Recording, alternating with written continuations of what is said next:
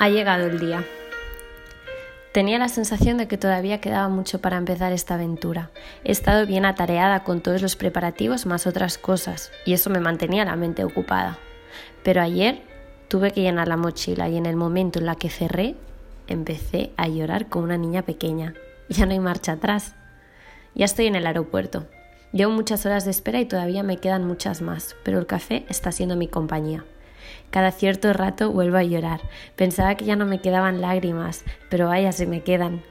Tengo miedo, mucho miedo, pero a la vez hay algo que me dice que va a ser la experiencia de mi vida. De hecho, ya tengo una anécdota que contar. Mirad, en el metro del aeropuerto, en Londres, cambiando de terminales, me he cogido uno de los bajones más fuertes que nunca he tenido y una mujer se ha acercado a preguntarme dónde voy.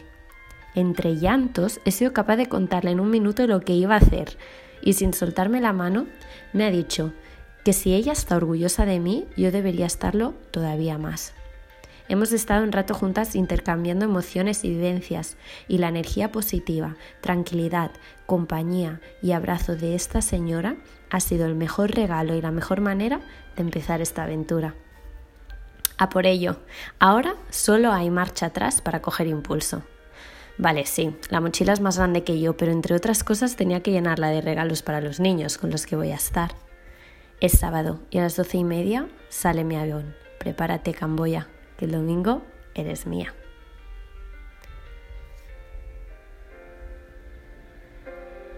Mis primeras horas en Camboya. Hola, os saludo desde el hostal, donde me voy a alojar este mes, tumbada en la cama, aquí son las nueve, rodeada de ventiladores, y aún así con mucho calor, 30 grados. El viaje London-Bangkok ha sido genial. 11 horas y pico de las cuales me he pasado la mayoría durmiendo. Solo me he despertado para comer. Vaya avión tan espectacular y qué servicio, encima de dos plantas, madre mía, y eso que iba en la economy class. He comido todo lo que he querido y más. También he hecho el intento de ver dos películas y leer, pero todo se ha quedado en el intento. Mi cansancio podía más que cualquier entretenimiento. Así que mantita, cojín y hasta alguna baba que otra han sido mis acompañantes en el viaje.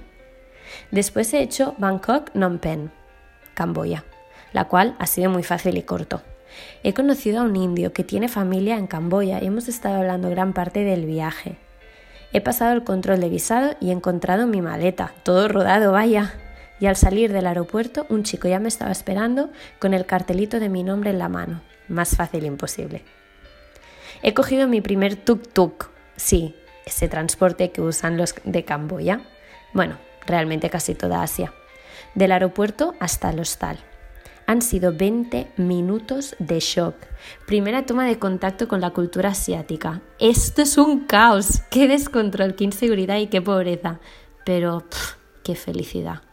Cuatro personas en una moto, casi nadie llevando cascos, móviles mientras conducen, niños trabajando de mecánicos, familias comiendo en el suelo de las gasolineras y los pequeños jugando en el suelo lleno de gasolina, inexistencia de semáforos y sensación de mariquita el último en cada intersección por la que he pasado, etcétera, etcétera. creo que son las cosas más impactantes que he visto en tan solo 20 minutos. Ah, y yo encima me sentía famosa. La gente me miraba, me sonreía y me saludaba. ¿Debo ser tan diferente para ellos? Y claro, mi cara de poema todavía les haría más gracia.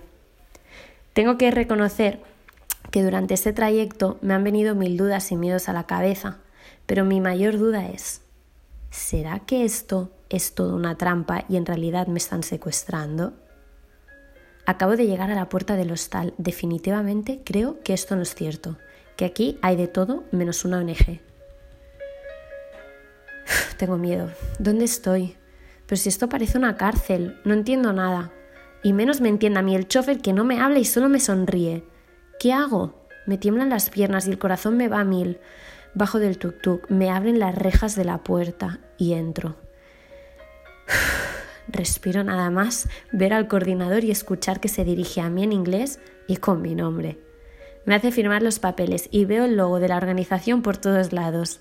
Me giro y veo un grupo de gente de mi edad hablando entre ellos, sonriendo y pasándolo bien. Vale, estoy en el sitio correcto. Sigo firmando toda la documentación. Me entregan las llaves de mi habitación y vuelvo a respirar. Mañana y pasado es fiesta en Camboya. Mañana a las ocho y media de la mañana tenemos una reunión para conocernos entre los voluntarios, saber un poco más del orfanato, del país, la cultura, etc. Y el martes nos llevan a hacer un tour por la ciudad.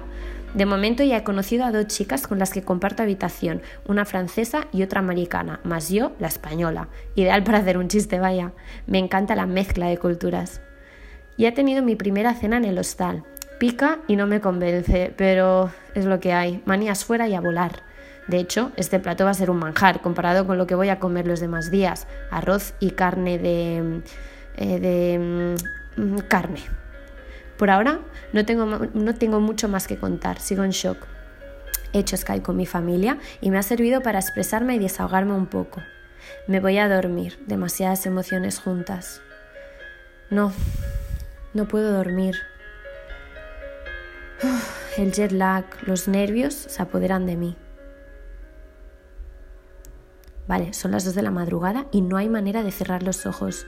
Tengo calor, estoy sudando. ¿Habrá mosquitos en la habitación? ¿Y si me pican? No tengo repelente puesto. ¿Y si hay arañas? ¿Y la rata que he visto en la entrada del hostal, dónde estará ahora? No creo que haya subido hasta la cuarta planta, ¿no? Vale, son las seis de la madrugada. Será mejor que ya no duerma. ¿Podré pedir mucho café? Cierro los ojos y Suena la alarma de la francesa. buenos días, digo, bonjour.